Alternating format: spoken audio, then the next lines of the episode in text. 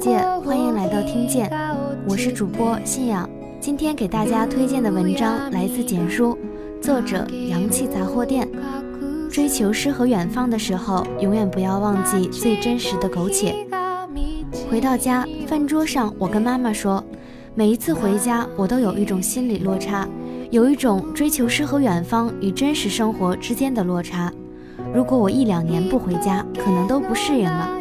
正在盛饭的妈妈说：“这才是生活，切切实实的生活，一点杂质都不掺的生活。”没什么文化的妈妈却总是能说出一大堆道理，而这些道理仔细想想又很在理。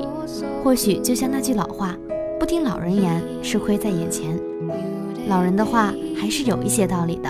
从懂事开始，我们就被送进了学校。十几年间，大人总会这样教导我们。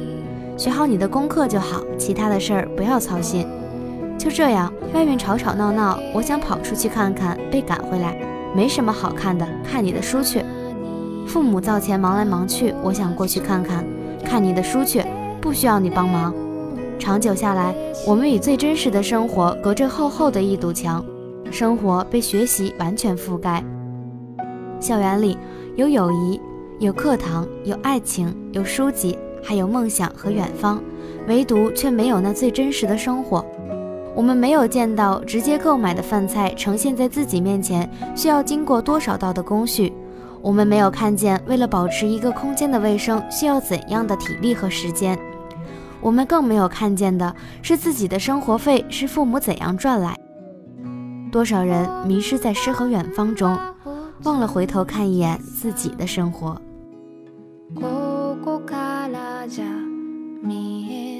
回到家，我总喜欢帮妈妈拖地、洗衣服、整理房间。她在摘菜的时候，我会搬个椅子和她一起摘；她在炒菜的时候，我会抢来勺子拌一拌，顺便问一问家长里短。或许是自己总能体会到真实生活的不易，也就早早的懂得了克制自己的愿望。小时候，我一直想要一个五块钱的电子表，防止上学迟到，却从来没有开口要过，眼睁睁地看着弟弟买了。如今看到漂亮的裙子，看一下价格后便放下，心里默默告诉自己：等一等，马上就要经济独立了，那时候再买也不晚。体会最真实的苟且，能够让我们早早的理解父母，不做让自己长大后后悔的事情。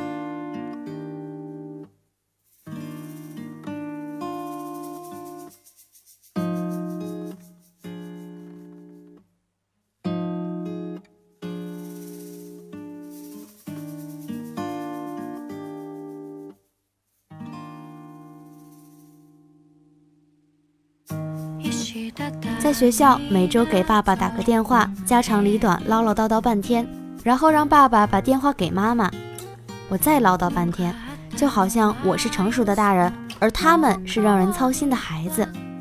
电话里，我一遍一遍提醒他们多多休息，一遍一遍提醒外出擦防晒霜，一遍一遍让他们多买好吃的。或许对于孑然一身的我来说，家人是我唯一的牵挂。看过很多文章。他们讲述的是一种子欲养而亲不待的悔恨，一种对年少轻狂的自己的责备。最真实的生活让我懂得，有一种爱早早开始，永远不会多余，更不会有悔恨；有一种爱不用等到自己经济独立才开始。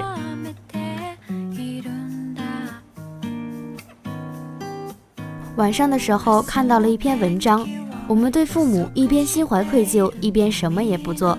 里面有一句话说到我的心里去了，小时候，他们拼命送我们读书，想让我们去更好更远的地方。现在我们走得越来越远，他们却不敢奢望我们多一点点时光陪在他们身边。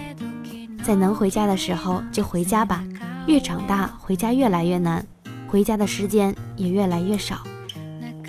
汪涵曾在节目中算过这样一笔账：五十岁左右的父母，我们还能和他们相处多久？看上去还有好久。其实在一起的日子并没有多久，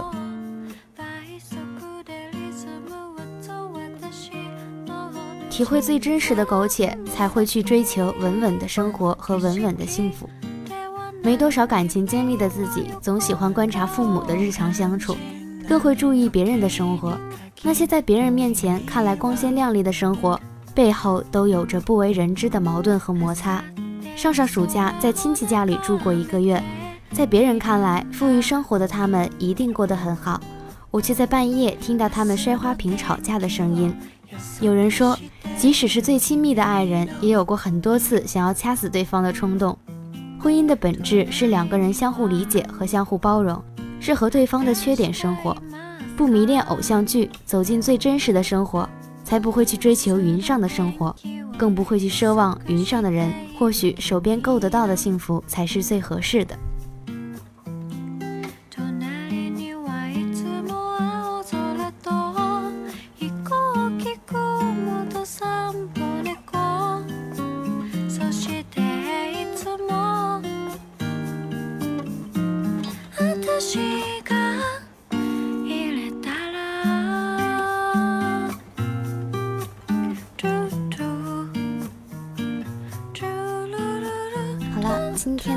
故事就为您分享到这儿，我是主播信仰，南湖之声，祝您睡得安稳，做个好梦。